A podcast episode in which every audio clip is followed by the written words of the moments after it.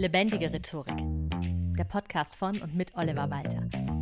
Jeden Montagmorgen eine neue Folge mit Tipps, Tools und Talk zum Thema Rhetorik und Kommunikation.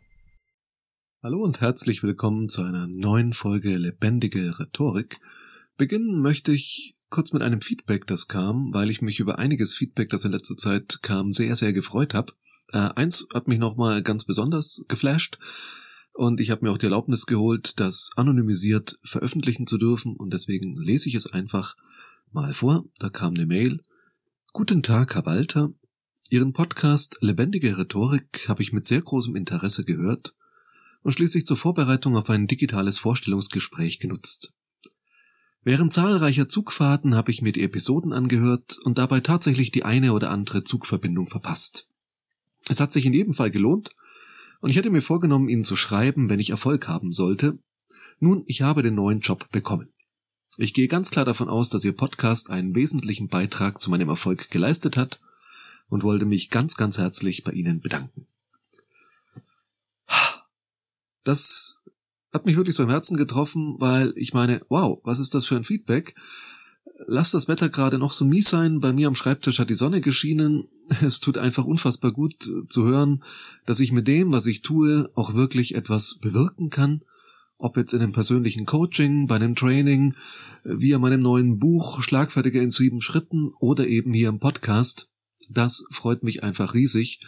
Lasst mich gern Feedback hören, auch konstruktive Kritik freue ich mich genauso drüber, um immer noch besser zu werden. So, jetzt legen wir aber los mit der aktuellen Folge es geht um Vorurteile. Wir alle haben Vorurteile und das ist in vielerlei Hinsicht auch gut so, solange wir bereit bleiben, sie zu revidieren und zu überdenken. Wenn ich sage, Vorurteile sind auch gut so, was meine ich damit? Naja, sie helfen uns im Alltag, also diese Schubladen, in die wir Menschen stecken, helfen uns manchmal auch, uns schneller zu orientieren, schneller einen Überblick zu bekommen oder auch erstmal eine erste Herangehensweise an andere Menschen zu entwickeln. Auch ich bereite Seminare so vor, indem ich meine Vorurteile über bestimmte Berufsgruppen zum Beispiel nutze. Also in einiger Zeit im November habe ich ein Rhetorikseminar in Hamburg, hauptsächlich vor IT-Lern, soweit ich weiß, und klar habe ich gewisse Vorurteile über ITler, und die werde ich natürlich versuchen zu nutzen, hoffentlich treffend, um das Seminar so gut als möglich auf diese Zielgruppe anzupassen. Ohne gewisse Vorurteile wäre es unglaublich schwierig, sich darauf einzustellen, wie sind diese Leute, was erwarten sie. Aber sehr häufig können Vorurteile natürlich auch nerven und Nachteile einbringen. Und wir alle sind Vorurteilen ausgesetzt, auch ich, obwohl ich eigentlich fast undiskriminierbar bin. Ich bin ein mittelalter, weißer, biodeutscher Cis-Mann, wie man heutzutage sagt. Aber als mittelalter Mann denken viele anderen mittelalte Männer zum Beispiel, ich würde mich total für Autos interessieren. Spoiler tue ich nicht. Es sind furchtbar langweilige Gespräche. Aber okay, da muss man halt durch. Es gibt schlimmere Formen von Vorurteilen, mit denen man zu kämpfen haben kann, das ist mir völlig klar. Es gibt auch Vorurteile zum Beispiel wegen Sternzeichen und ähnlichem Zeug. Also sagt jemand, ah ja, du bist Schütze, das ist typisch für einen Schützen, das Selbstbewusstsein. Und ich denke mir nur, nein, das ist typisch für mich. Und jetzt lass mich mit diesem Sternengedöns bitte, bitte in Ruhe. Vorurteile sind unglaublich schnell gebildet und das hat die Natur auch extra so eingerichtet, weil es evolutionär auch gewisse Vorteile hat und das Überleben gesichert hat. Wenn in der Steinzeit drei deiner Kumpels von Säbelzahntigern gefressen wurden, dann hast du dir halt nicht gedacht, ach, na ja, eine eigene Anzahl von n gleich drei ist in Anbetracht von hunderten Säbelzahntigern ja jetzt nicht so aussagekräftig. Da will ich mal noch nix verallgemeinern. Bestimmt sind nicht alle Säbelzahntiger so. Nee, sondern du hast beschlossen, dich von Säbelzahntigern fernzuhalten. Und das hat das Überleben unserer Spezies gesichert.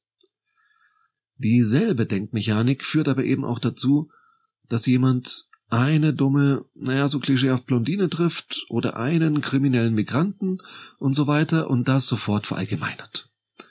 Es gibt Untersuchungen, die zeigen, Ressentiments gegen MigrantInnen sind tatsächlich dort am stärksten, wo der migrantische Anteil in der Bevölkerung relativ gering ist. Denn dadurch können die Klischees dann eben nicht so leicht widerlegt werden. Denn genau das ist ja eigentlich das Gute an Vorurteilen, wie ihr Name schon sagt, vor Urteil. Es sind vorläufige Urteile, die wir immer wieder prüfen und hinterfragen sollten. Ein Schnellschuss sozusagen, der manchmal erst hilfreich sein kann, langfristig, wenn man mit vielen Irrtümern im Kopf rumläuft, dann aber eher hinderlich ist.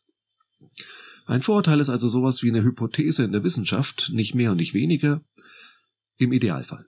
Jetzt ist es aber halt auch so, dass ein Vorurteil keine wissenschaftliche Angelegenheit ist, sondern teilweise sehr irrational. Also viele rassistische Menschen zum Beispiel haben noch nie Kontakt zu irgendjemand mit anderer Hautfarbe gehabt. Sie übernehmen diese Vorurteile blind von den Eltern oder einer anderen Bezugsgruppe oder eben aus bestimmten Medien. Also so als Beispiel in meiner Kindheit und Jugend, das waren so die 90er Jahre, ach du Schande, ist das schon lange her, da gab es in so gut wie jeder TV-Sendung einen Quotenschwulen. Und der war total dramatisch, so total am Overacten ohne Ende, total schrill, stimmlich wie in Sachen Outfit.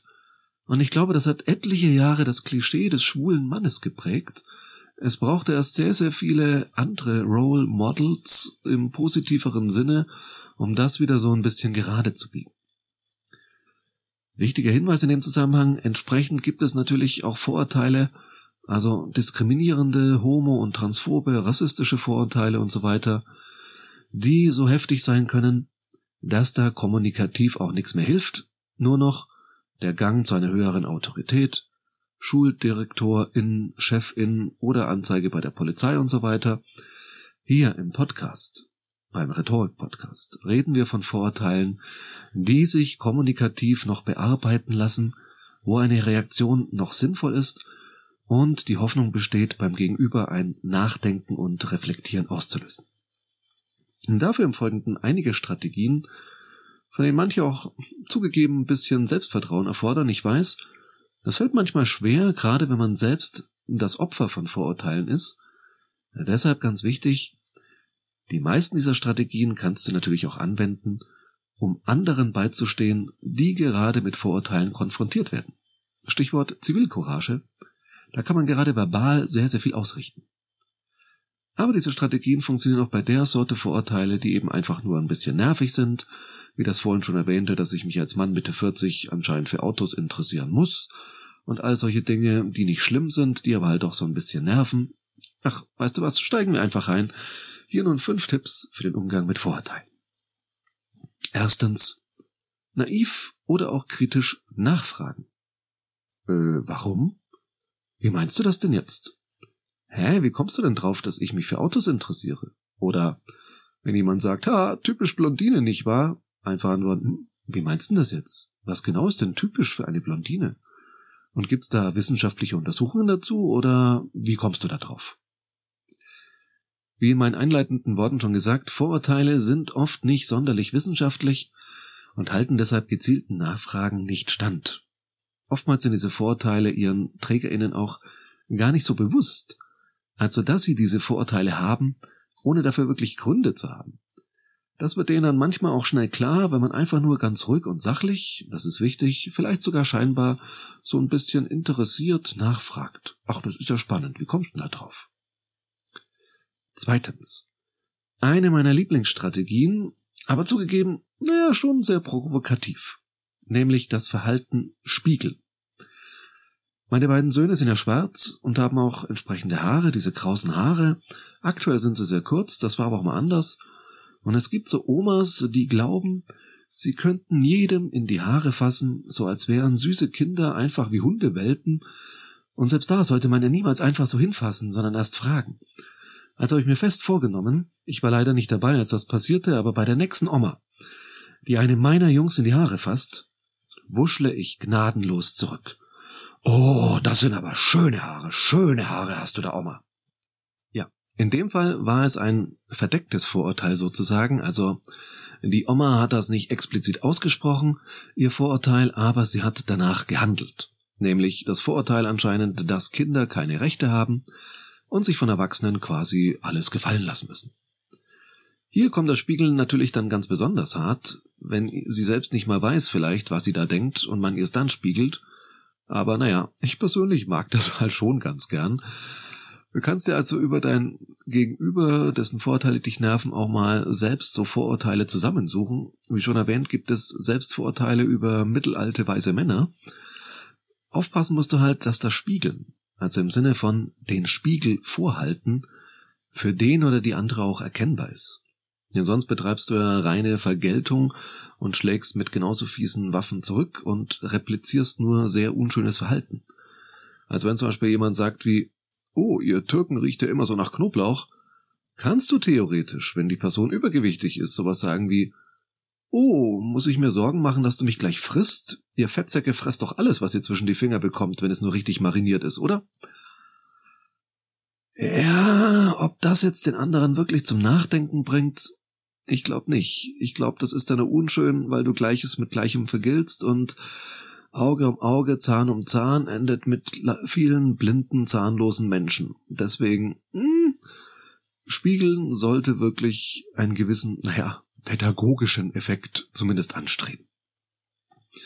Drittens. Du kannst auf ein Vorurteil, das dir gegenüber geäußert oder vom Verhalten her gezeigt wird, auch total drauf einsteigen und es ins Lächerliche übersteigern.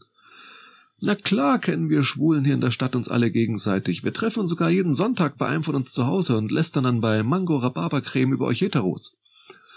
Oder auf typisch Blondine einfach zu antworten. Hä? Verstehe ich nicht. Kannst du es mir so erklären, dass sogar ich es kapiere? Was dann so ein bisschen eine Kombination aus erstens und drittens wäre, eigentlich sehr elegant. Viertens. Diese Strategie klingt erstmal total logisch und sinnvoll, ist aber leider oft nicht so effektiv wie erhofft. Manchmal bringt's was. Versuch es gern, erwarte dir aber bitte nicht zu viel Effekt. Und zwar, wovon ich rede, ist, überzeuge mit Fakten. Erkläre, wie es wirklich ist. Dass du keinen Ramadan feierst, weil deine Eltern ja damals aus dem Iran geflohen sind, eben weil sie keine Muslime sind. Und solche Dinge. Wikipedia und Seiten wie statista.de sind deine Komplizen, die schnell alle möglichen Zahlen, Daten, Fakten auch liefern. Wir leben zwar in Zeiten, in denen jeder Bullshit als alternativer Fakt durchgeht, aber hey, manchmal tut es einem selbst auch einfach gut, rational zu argumentieren und für sich zu wissen, dass es klare Belege gegen ein Vorurteil gibt, das einen selbst betrifft. Und manchmal, aber nur manchmal, lassen sich doch andere Leute auch ganz oldschool von Fakten überzeugen und man sollte den Menschen, mit denen man zu tun hat, ja auch nicht das Vorurteil jetzt sozusagen auf einer Metaebene entgegenbringen. Leute mit Vorurteilen sind dumm oder so, denn wie schon gesagt, wir haben alle irgendwelche Vorurteile.